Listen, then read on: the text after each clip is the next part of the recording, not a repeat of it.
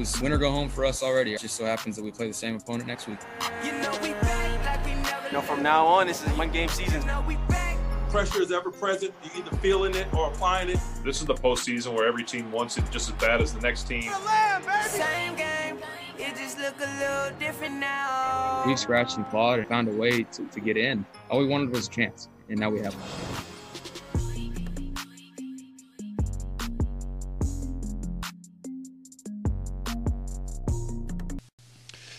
Llegaron los playoffs a la NFL y este fin de semana hay un total de seis partidos, tres en la conferencia americana, tres en la conferencia nacional, los partidos de los wild cards o la ronda de comodines. Hay grandes enfrentamientos, grandes encuentros y de verdad un gran interés por ver este auténtico platillo de lujo y varios de estos partidos, por supuesto, a través de la pantalla de ESPN. Un gusto saludarles y saludo en este momento directamente. Nos vamos hasta Nashville, Tennessee donde se encuentra nuestro compañero John Sutcliffe, quien se encuentra listo precisamente para la cobertura de este duelo entre los Titanes de Tennessee y el equipo de los Cuervos de Baltimore. ¿Cómo estás, mi querido John? Un gusto saludarte. Muy buenas tardes. Un abrazo. Javier, compañeros, feliz de la vida, como pez en el agua, de regreso en un estadio para poder transmitir el, el próximo domingo. Vamos a transmitir a los Ravens y los Titanes. Feliz de la vida de estar de regreso en un estadio aquí en Nashville, Tennessee. Ravens contra Titanes, Lamar Jackson, Derek Henry. Ya estaremos platicando de eso.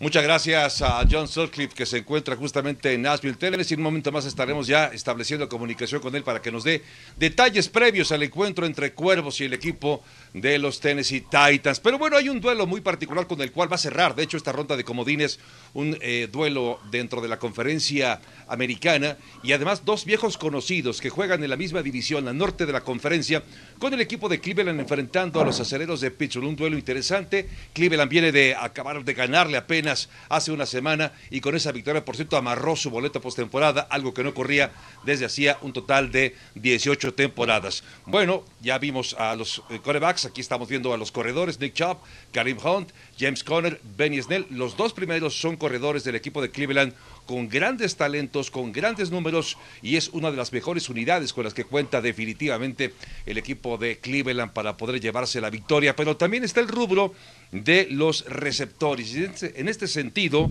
digamos que hay una mayor paridad. Ahí está un Jarvis Landry, por ejemplo, que superó las 800 yardas.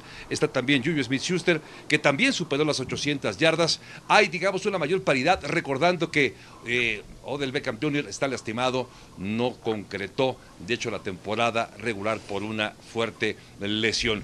Ya que hablamos también de estos números y de lo que representa además de los corredores, de los corebacks y por supuesto receptores, las defensivas. ¿Qué pasa con las unidades defensivas? Bueno, ahí está la de los acereros de Pittsburgh como una de las mejores.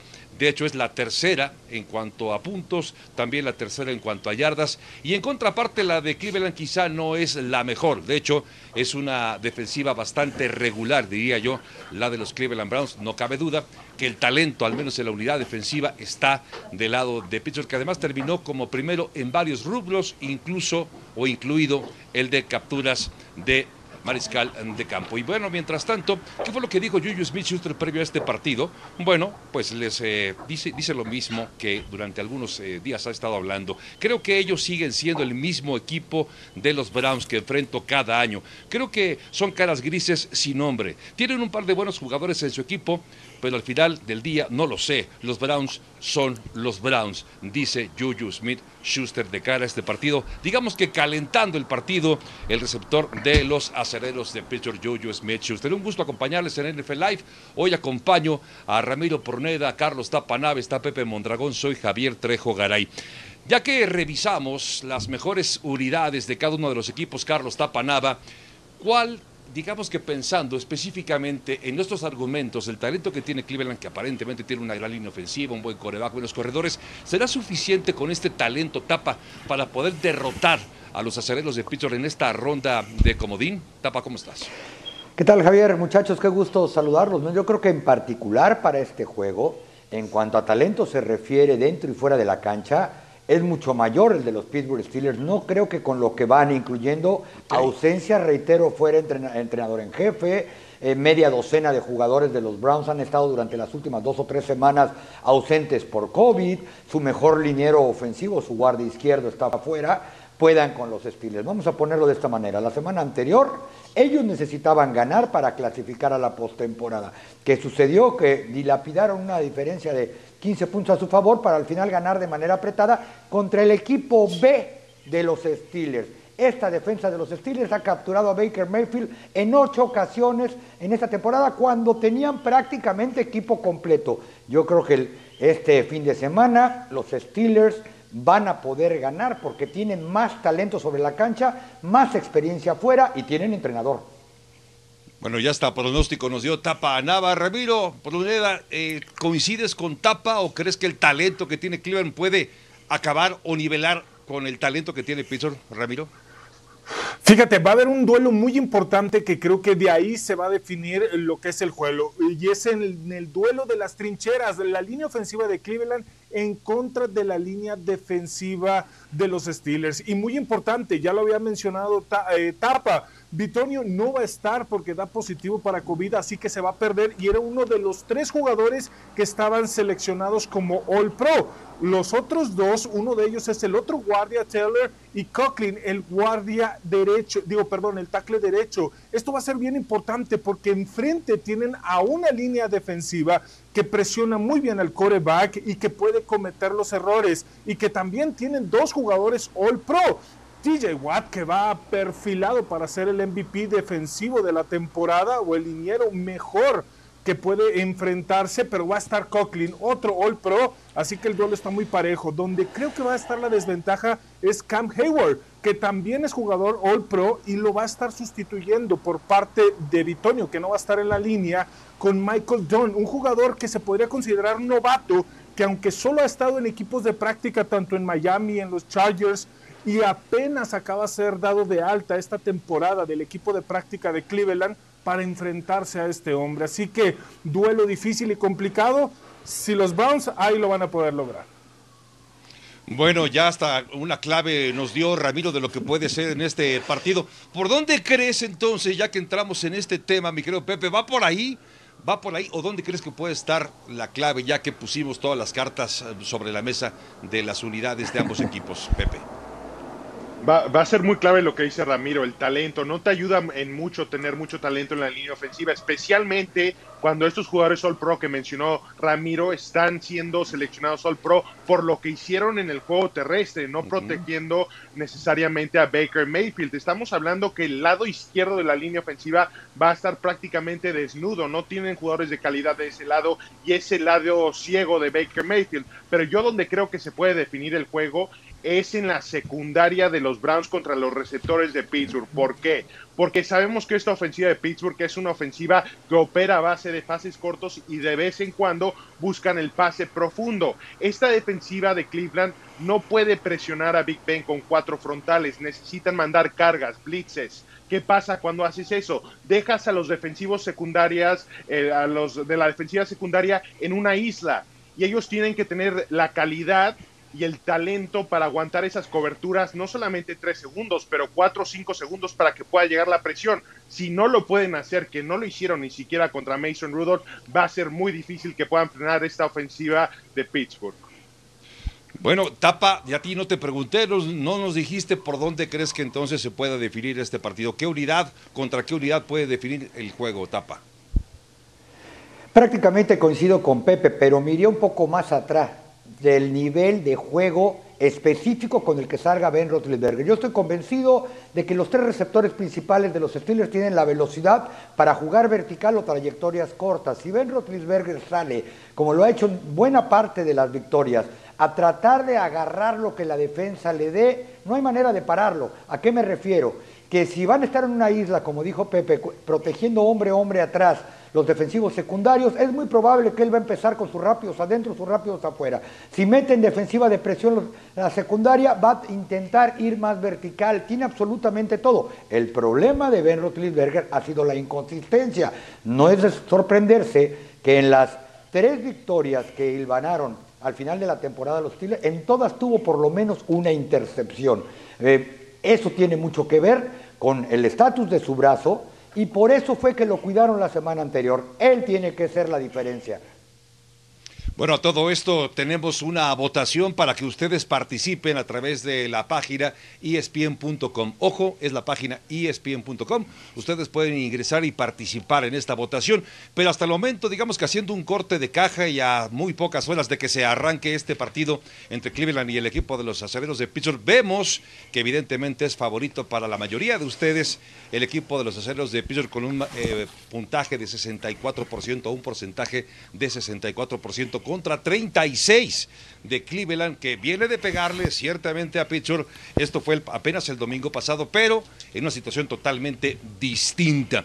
Y bueno, ya que hablamos de este duelo, ya sabemos que muchos piensan que Pittsburgh puede ganar. También ya sabemos que por ahí Carlos Taparaba nos dejó ver por dónde estaba su pronóstico para este partido. Ramiro, ¿tú quién crees que pueda llevarse esta victoria? Ya con Big Ben las cosas pueden cambiar. ¿Quién se lleva el partido, Ramiro? Aún y con todas las ausencias por COVID, la filosofía de Kevin Stefanski está bien clara por parte de los Browns. Así que esta va a ser la sorpresa de los comodines y los Browns de visita se van a llevar la victoria. Cleveland, entonces, dice Ramiro Pruneda, Pepe Mondragón. ¿Tú qué crees que vaya a pasar este próximo domingo por la noche? Me caes tan bien, Ramiro, que me duele mucho que digas eso. No puedo creer que pienses de esa forma. Sabes que los Steelers van a ganar son el mejor equipo, tienen el mejor coreback y al mejor entrenador. Al mejor entrenador. Bueno. En este duelo, no en la liga. Ah, en, este duelo. Ah, ya, ya. Qué, bueno que especificaste, Pepe Mondragón. Tapa, ¿quién se lleva entonces el partido? te lo decía hace rato, creo que Pittsburgh tiene todo, porque no solo decía Pepe que tienen al mejor entrenador, tienen entrenador en jefe. Los Cleveland Browns van a llegar sin entrenador este fin de semana para comenzar, no tienen la experiencia.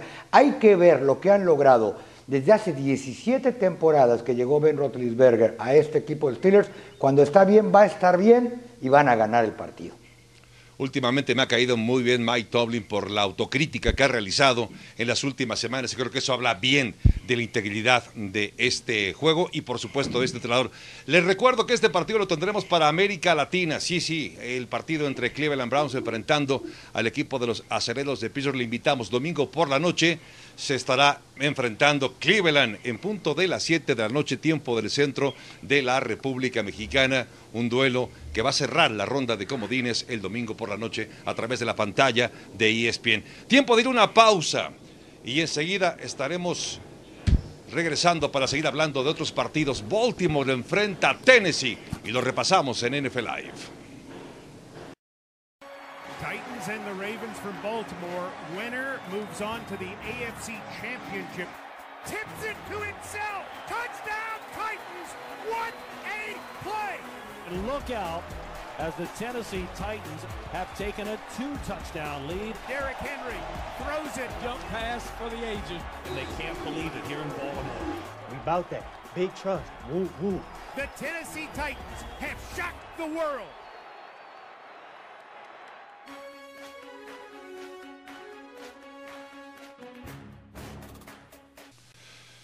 El 11 de enero del 2020 se enfrentaron en ronda divisional los Cuervos de Baltimore y los Titanes de Tennessee. Victoria para el equipo de Tennessee 23 a 17. Estos son los números de Lamar Jackson en aquel duelo. Apenas el 52% de pases completos. Cierto es que superó las 300 yardas por la vía aérea, pero tuvo apenas un pase de touchdown, dos intercepciones y un índice de quarterback rating muy flojo para el hombre, que recordemos había sido distinguido como el MVP. Bueno, y también recordemos que Lamar Jackson decía que no hay que subestimar a sus rivales. Esto lo dijo y a propósito de eh, los eh, Titanes de Tennessee, pero lo de Derek Henry llama la atención porque en aquel partido terminó con 195 yardas, más de 30 acarreos y fue sin lugar a dudas la razón principal por la cual Tennessee acabó llevándose la victoria. Ahí fue donde tuvo una explosión impresionante Derek Henry para ayudar a su equipo en esta ronda de postemporada. Bueno, esto es pensando ya de cara al duelo que va a repetir un enfrentamiento entre el equipo de los Titanes de Tennessee y los Cuervos de Baltimore. Ya decía, le comentaba yo acerca de Lamar Jackson que confirmaba o decía que en aquel partido se habían confiado ante los Titanes de Tennessee. Y establecemos comunicación una vez más con John Sutcliffe hasta Nashville, Tennessee. Ahí se encuentra John Sutcliffe. Te saludo de nueva cuenta, John. Hace rato que hicimos el primer enlace, te vi algo en la frente. ¿Qué te pasó, John? Esto no lo traías la semana pasada. ¿Cómo estás? Ya sabes, mi Javier, que esta nueva vida del home office, yo creo que la emoción de, de entrar nuevamente a un estadio de la NFL, eh, pues el tripié, se me zafó el tripié y a la hora de pegarle, pues mira, mi buen chipotito. Pero estoy tan contento, tan emocionado de, de, de estar de regreso como pez en el agua, que ya al ratito, seguramente cuando vaya al hotel, pues el chipote lo voy a sentir. Ahorita vale gorro. eh, Entre el frío y el chipote estamos felices de estar en vivo desde el estadio Nissan. Qué bueno, John.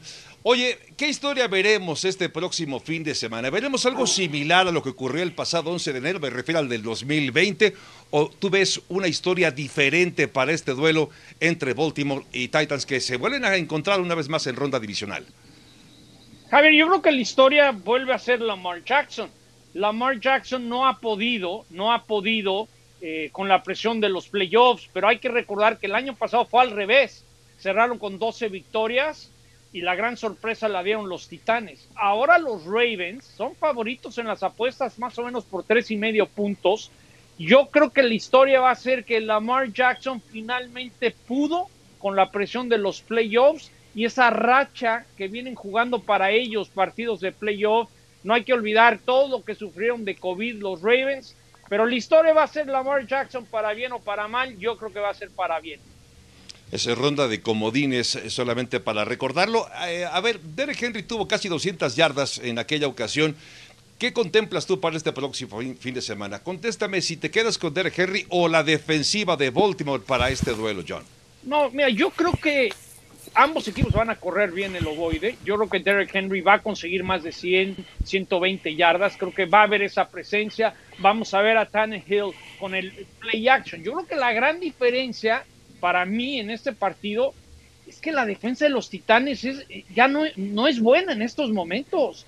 Y fuera de los Bills, desde la semana 13 a la fecha, el equipo que más puntos anotó en la NFL para cerrar fueron los Ravens. Hace un par de semanas que hicimos un Titanes Green Bay, a mí me dejó muchas dudas. Entonces, creo, ah, y Ravens es un equipo que corre más que lanza. Sí, creo que Derrick Henry va a conseguir sus yardas, pero me da la impresión que Lamar y sus tres corredores, Ingram y compañía, van a conseguir todavía más ataque terrestre en conjunto. Será el líder eh, eh, eh, de su parte Derrick Henry, pero a mí me da la impresión que los Ravens van a correr más que hasta los Titanes. Ya nos referías, eh, John, acerca de lo que crees que puede ocurrir con Lamar Jackson, que por cierto ha jugado dos partidos de postemporada y ha perdido los dos. Quizá la historia pueda ser diferente. Pero ¿ves alguna opción para Ryan Tannehill para que sea un factor en este partido No. con los Titanes de Tennessee? No, sin duda alguna. Eh, eh, Ryan Tannehill es alguien que sabe mover las cadenas, ha sido muy eficiente, comete pocos errores, pocas entregas de balón, tienen buenos receptores. No, ojo, Titanes, Titanes ofensivamente para mí va a generar puntos. Por eso para mí la duda es si su defensa va a poder limitar la ofensiva de los Ravens. Pero Tannehill, mis respetos, hace año y medio lo sacaron eh, a, patadas de Miami y hoy, hoy firmó su contrato de 100 millones de dólares. Sí, sí, hablamos de Derrick Henry, pero Ryan Tannehill cayó muchas bocas. Yo creo que muchos lo dábamos como muerto. Sí, ha tenido un, eh, digamos que está en la mejor eh, parte de su carrera y una carrera que ya es, ya tiene cierta, cierta extensión, no es tan nueva. John, el clima.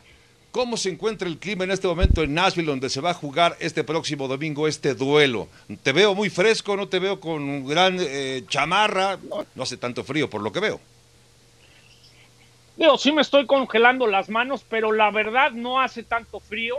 El partido es a las 12, al mediodía hora local. Entonces yo creo que el tema del clima no va a afectar ni a Ravens o a Titanes. Me ha tocado mucho peor. Te diría que aparenta más frío de lo que realmente estamos viviendo. Eso sí, me dejas un ratito más aquí en NFL Live, ya no sé si voy a poder hablar, pero no hace tanto frío. ¿Saben? Lo que a mí me llama mucho la atención es, esta es la tercera ciudad con más contagios de COVID de un equipo que juega la NFL, y de ciudades NFL. y va a haber alrededor de 14 mil aficionados. Es algo como que no me cuadra, Javier. Es decir, de las Sí, ciudades claro. con más contagio, con equipo de NFL y al mismo tiempo quieren meter público. Bueno, esas cosas que también aquí a veces uno se queda con ciertas dudas, ¿no? Sí, sí, sí, sí. Bueno, también hace un poquito de frío por acá. Oye, John, pues a cuidarse mucho. Primero ese chichón que traes, vete a atender, por favor. Cuídate del frío y también cuídate, por favor. Hay que tener estas distancias, este distanciamiento social y todo el protocolo necesario. ¿Vas a poder estar en el estadio, John? Por cierto, ¿en qué parte del estadio vas a estar para esta cobertura, de Sí. acuerdo a los protocolos de sanitarios? Mira, el protocolo fue así. Llegué el jueves por la noche, en el hotel me hicieron unas pruebas, a las 7 de la mañana te metes a tu email y dice negativo. Entonces ya estuve tranquilo.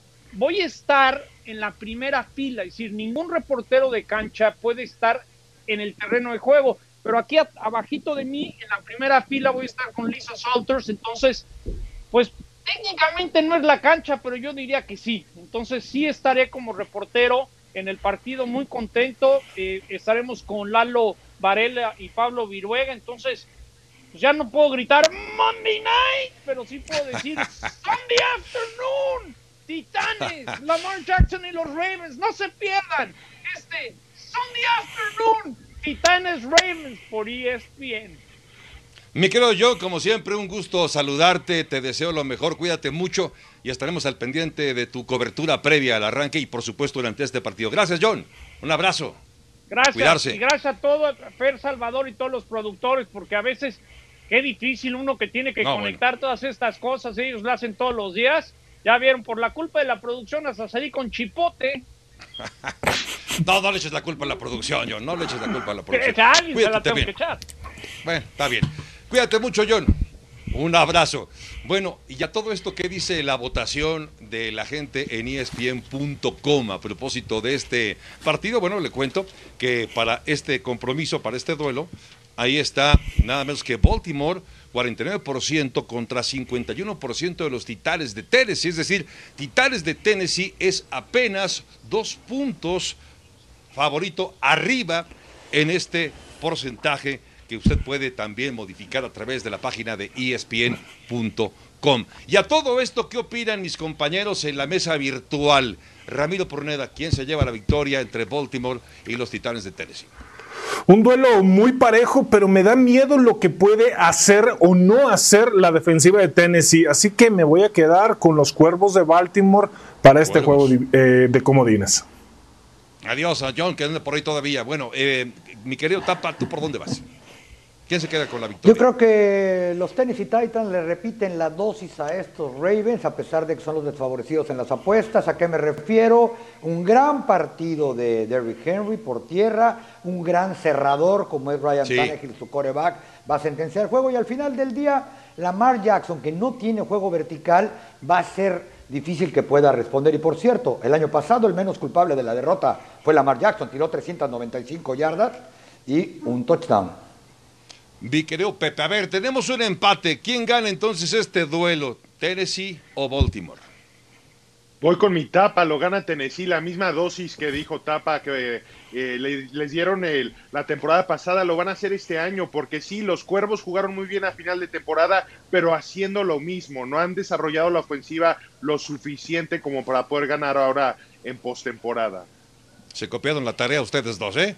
Bueno, vamos a la pausa y les recuerdo, por cierto, que tendremos este partido también a través de la pantalla de ESPN, ESPN Deportes y también a través de ESPN América Latina, el duelo entre Ravens enfrentando a los Titans a las 12 del día, tiempo, bueno, 12 del mediodía, tiempo del centro de la República Mexicana, a través de ESPN, ESPN Deportes y a, a la una del este, por cierto, el horario de los Ravens enfrentando a los Titanes de Tennessee.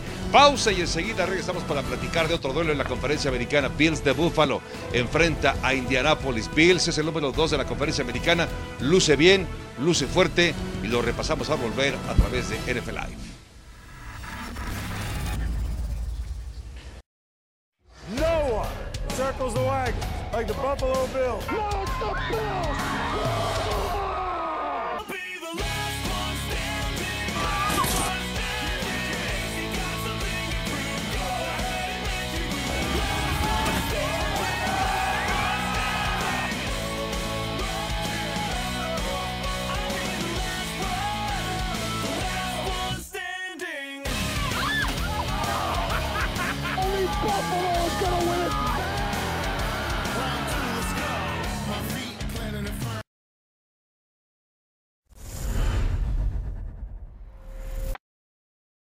Frank Reich, ahora entrenador en jefe del equipo de los eh, Potros de Indianápolis, fue jugador de los Bills de Buffalo.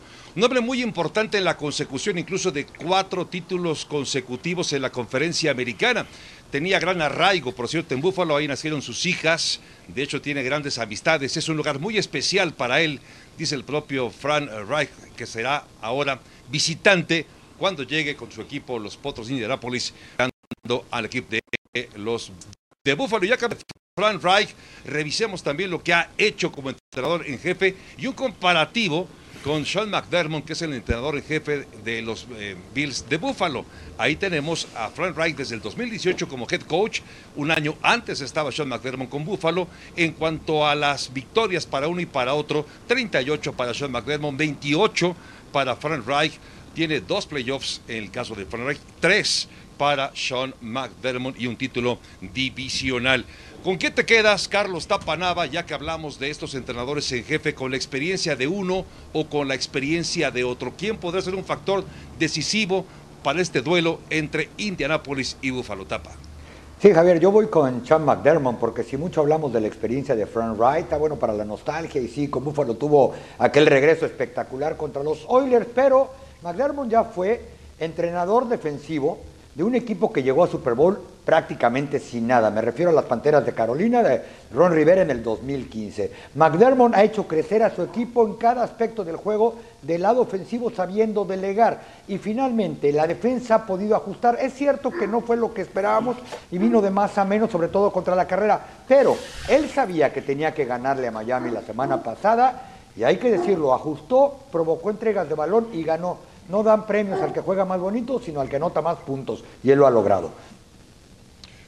Bueno, y hablando también del ataque terrestre, Jonathan Taylor se ha convertido en una revelación, porque recordemos que Marlon Mack, el corredor estelar de Indianapolis, resultó lesionado muy al principio de la temporada, pero Jonathan Taylor, el novato, que de hecho ya está en la nominación para novato del año, acaba siendo un hombre muy importante. Pepe, Jonathan Taylor o la defensiva de Bills de Buffalo, Pepe.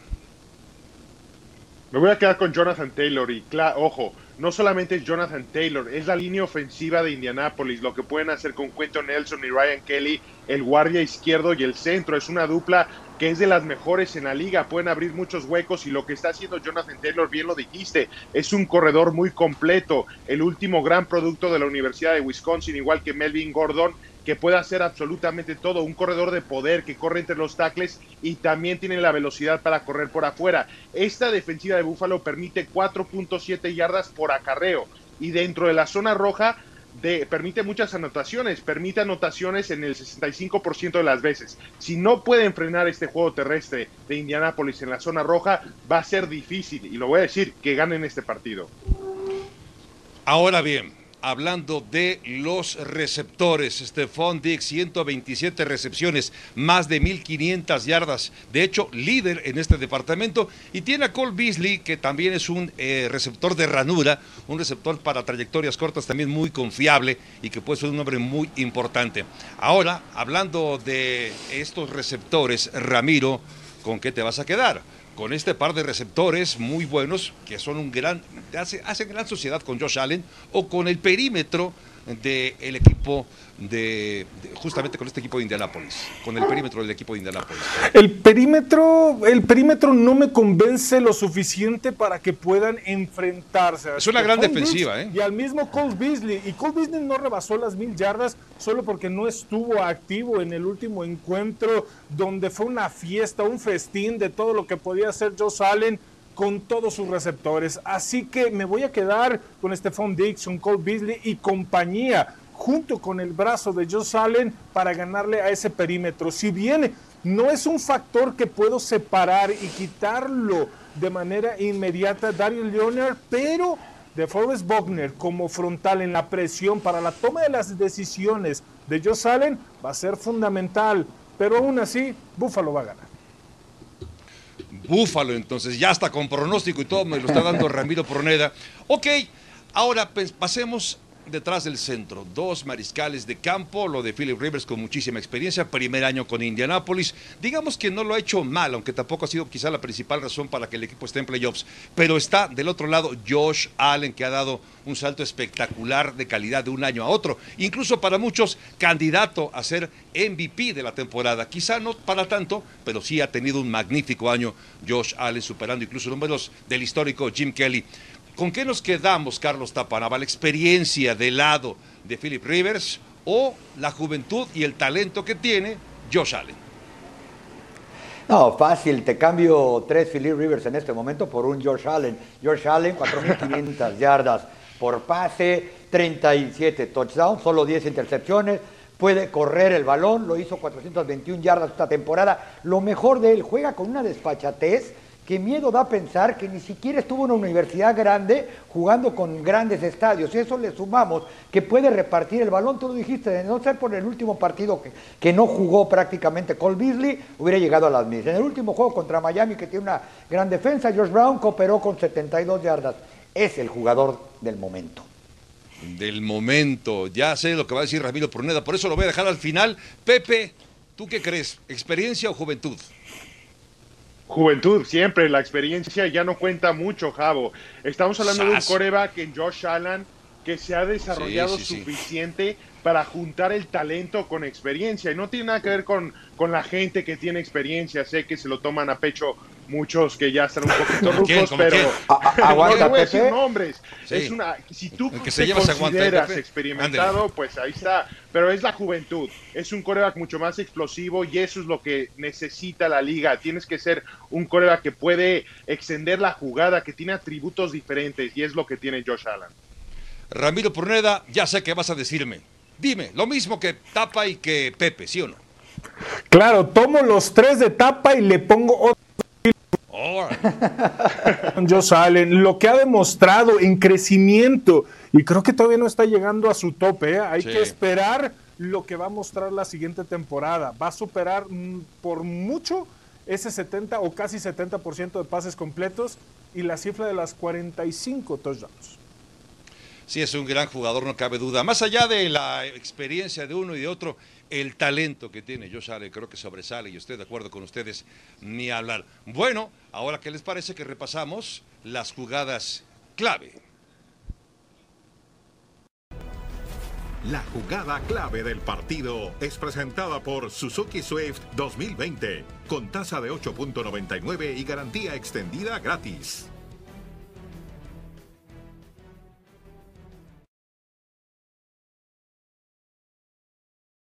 Cómo se ha desarrollado Josh Allen. Vean lo que hace. Congela al esquinero, cobertura de zona, un pompe que libera el hueco atrás de la secundaria y encuentra a C. McKenzie. Antes de la jugada se da cuenta que viene una carga, una carga. Cambia la trayectoria de Cole Beasley un rápido adentro y lo encuentra fácilmente para un touchdown.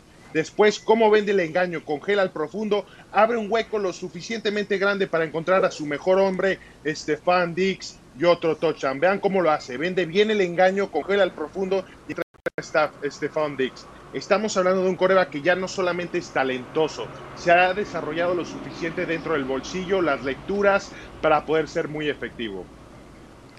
Bueno, en este duelo parece muy desfavorecido Indianápolis, pero ¿qué es lo que dicen nuestros amigos del público a través de la página de ESPN.com? Apenas 16% opinan que Indianápolis se va a llevar la victoria Búfalo 84%. Pepe, ya que estábamos contigo, ¿quién gana este duelo? Me quedo con los Colts. ¿Colts? Los Colts, sí, van a ganar. Y, y, después de que hablaste tan bonito de Josh Allen, Ramiro Corneda. Tráiganme la mesa para aventarme porque Búfalo gana. Búfalo. Y Carlos Tapanaba dice... Ya oyeron a Pepe y su inexperiencia, por supuesto que Búfalo all day long. Bueno, eso, eso, ya fue contra ti, Pepe. Me quedo también con Búfalo, definitivamente. Creo que Búfalo está jugando un nivel extraordinario para pelear incluso esa conferencia americana con el equipo de los jefes de Kansas City. Bueno, este fin de semana tenemos un total de tres partidos espectaculares, de verdad, para no perdérselos. Y vamos a repasar, tendremos el duelo entre Indianapolis enfrentando a los Bills de Buffalo, también Baltimore enfrentando a Tennessee y Cleveland cerrando ya en la ronda de comodín contra los acereros de Pittsburgh.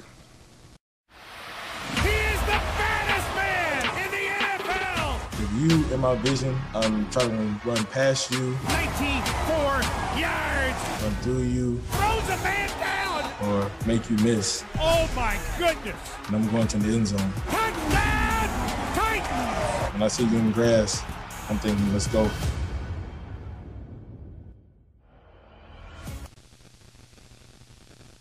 El ataque terrestre sigue siendo un arma muy importante para algunos de los equipos que están en esta ronda de comodín en la temporada 2020. Ramiro Purneda, ya que hablamos de corredores, danos por favor tu ranking de los cinco mejores corredores que están en esta ronda de comodín y que pueden aportar mucho para sus equipos, Ram. Igual se va a generar algo de polémica, pero en el lugar número 5 voy a poner a Jonathan Taylor, superando las 1100 yardas gracias al último encuentro donde corre para más de 200, así que lo hace bastante bien. Es fundamental en el esquema de Indianapolis para que Philip Rivers pueda tener tranquilidad. Así que Jonathan Taylor en el lugar número 5. En el lugar número 4 un hombre que para mí es bien importante para que Tom Brady pueda estar tranquilo, pueda tener su válvula de escape y el ataque terrestre pueda funcionar, así que va a ser un Ronald Jones. Este corredor que aunque no llegó a las mil yardas, se quedó muy cerca, apenas a 22 de ellas. En el lugar número 3, en Nick Chubb, con la pareja que tiene con Karim Hunt, los Browns van a tener la oportunidad de ganar el encuentro ante un equipo de los Steelers que no tienen una defensa, que tienen varias ausencias y va a ser muy diferente a ese primer encuentro en Hainesville. En el lugar número 2, Alvin Camara. Ya lo vimos lo que puede hacer después de Navidad con sus seis touchdowns, así que pobres para aquellos que lo tenían en contra en el fantasy y perdieron. pero este señor es impresionante. y en el lugar número uno, por supuesto, el rey el rey de mil coronas, Derek Henry, superando las dos mil yardas. Y otro dato bien importante, superó los Steve Arms de la temporada pasada y los duplicó. De 4 a 8 para esta temporada. Así que tenemos highlights para este señor, para todos. Sí, absolutamente. En el caso de Derek Henry entendemos que es un corredor aparte porque además está cerrando bien la temporada. ¿Qué otro equipo tapa no sobreviviría sin su jugador estelar por tierra? ¿Quién no sobreviviría sin ataque terrestre, Carlos Tapanaba? A estas alturas del año, Javo, sin duda, Indianápolis. Sin Jonathan Taylor no hubieran llegado siquiera a la postemporada. ¿A qué me refiero? Que de cuatro de las cinco derrotas que sufrió a lo largo de la campaña Indianápolis, Jonathan Taylor con trabajo rozó las 50, en dos tuvo menos de 30 y en una por ahí setenta y tantas. Hay que ver cómo cerró el último partido, la última carrera que tuvo, la escapada de más de 40 yardas. Eh, ya lo vimos con Philip Rivers como coreback en sus buenos tiempos y cuando se movía un poco menos lento que en la actualidad, cuando tenía la línea en Tomlinson, fueron sus mejores momentos. Los Colts necesitan correr. Pepe, ¿qué otro equipo ves en esa situación? Es Cleveland y voy a hablar específicamente de Nick Chop. Este equipo es unos con Nick Chop y es otro sin Nick Chop. Sé que tienen a Karim Hunt, pero no es lo mismo. Nick Chop es un corredor mucho más completo, de mucho más poder, que puede conseguir esas yardas difíciles cuando se complica el partido y cuando están los dos en la misma formación es muy complicado para la defensiva poder frenarlos y sabemos que los Browns necesitan correr el balón.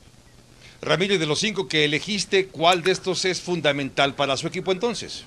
Ronald Jones, este hombre es el pilar para que Tom Brady tenga la tranquilidad. Sin él, Tom Brady no va a funcionar. Sí, tuvo números increíbles en el mes de diciembre, pero fue gracias al ataque terrestre. Sabía que le ibas a quitar crédito a Tom Brady poniendo a Ronald Jones. Ya que hablamos de Brady, por cierto, iremos una pausa para seguir platicando. Washington también tiene un rival muy... Es el campeón divisional, Washington, y enfrenta a Tampa Bay con todo y Tom Brady. Regresamos con más NFL Live.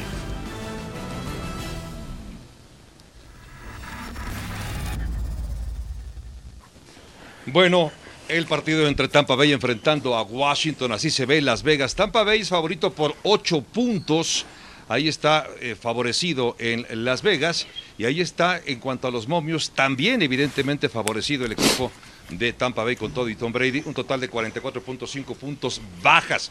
Bueno, y lo de Tom Brady, que por cierto es la primera ocasión que va a jugar ronda de comodines como visitante, siempre había conseguido ya ganar jugando como local. Pero bueno, Hablando de la presión específicamente de Tom Brady. Tom Brady es un hombre que puede sufrir mucho de presión. Un total de 85 intentos rankeado como número 25% en la NFL.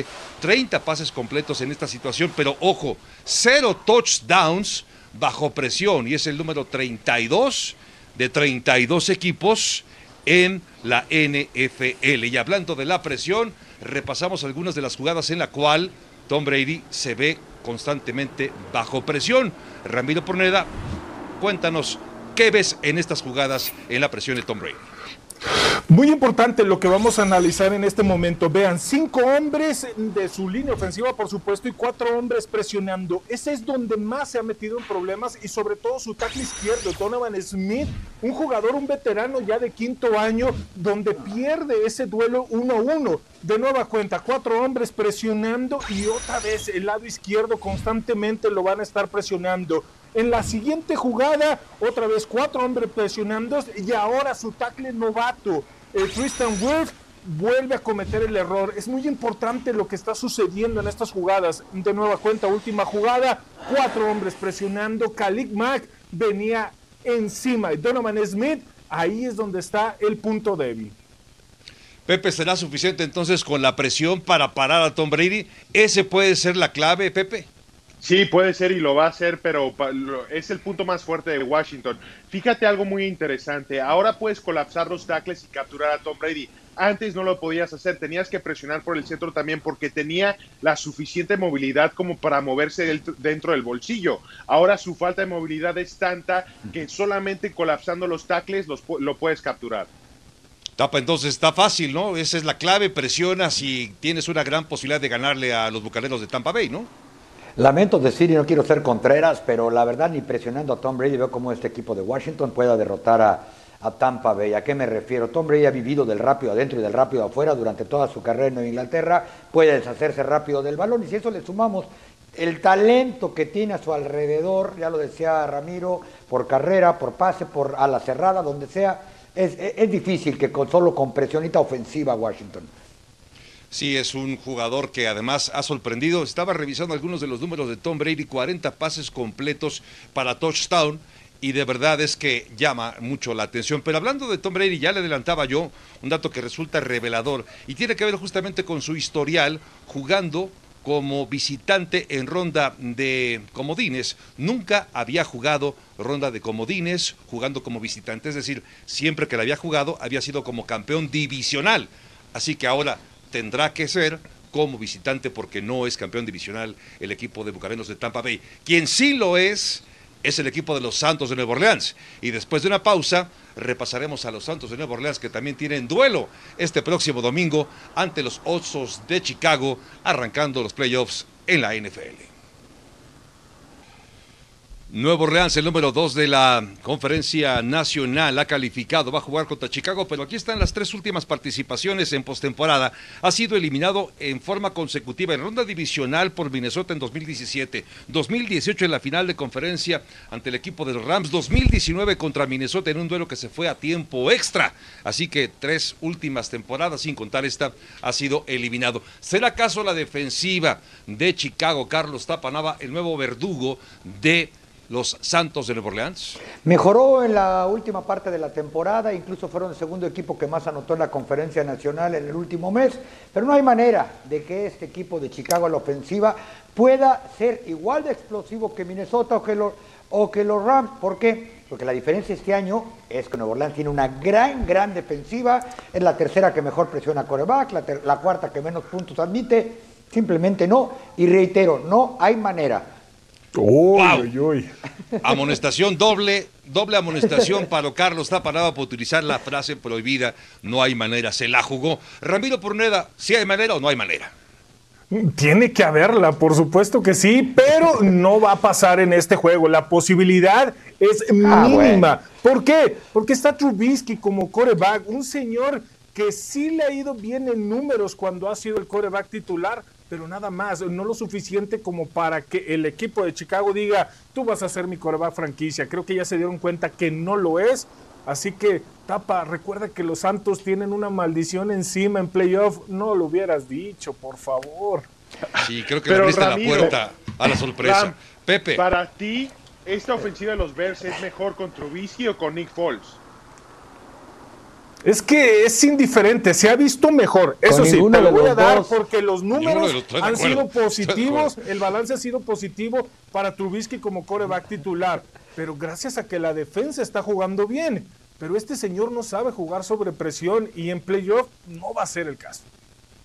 Bueno, Está lo, pregunto. Sí. eh, Claro, sí. Pepe. Está muy complicado, pero lo pregunto porque este equipo de los Bears casi le gana a Nueva Orleans con Nick Foles como coreback. Yo sí creo que han mejorado muchísimo a la ofensiva con un coreback con Mitch Trubisky. Y eso, la presión, yo no sé cuánta eh, presión tenga, porque ya no tiene nada que perder Mitch Trubisky. Está jugando, yo creo que sin presión y con todo por ganar.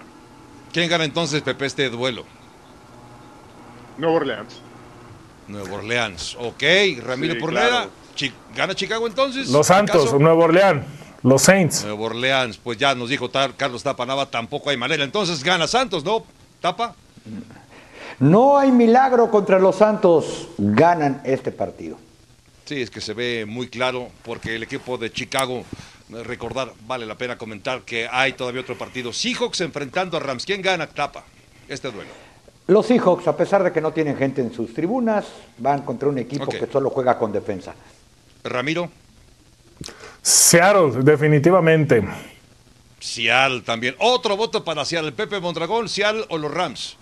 Seattle, todos vamos con Seattle. Son el mejor equipo. Estoy de acuerdo. Yo también me sumo a ese pronóstico. Seattle creo que se va a acabar llevando la victoria. Y creo que también el equipo de los Santos de Nueva Orleans. ¿Qué duelo resulta más atractivo? Carlos Tapa, antes de eso, mejor cuéntanos qué pasó en Dallas el día de hoy, por cierto, Tapa. Esta tarde el entrenador Mike McCarthy tuvo que despedir a sus dos mejores amigos, al coordinador defensivo Mike Nolan y al entrenador de la línea defensiva Jim Tomsula. Están fuera después de una histórica mala temporada. Pásenla bien, gracias. Esto fue NFL Live.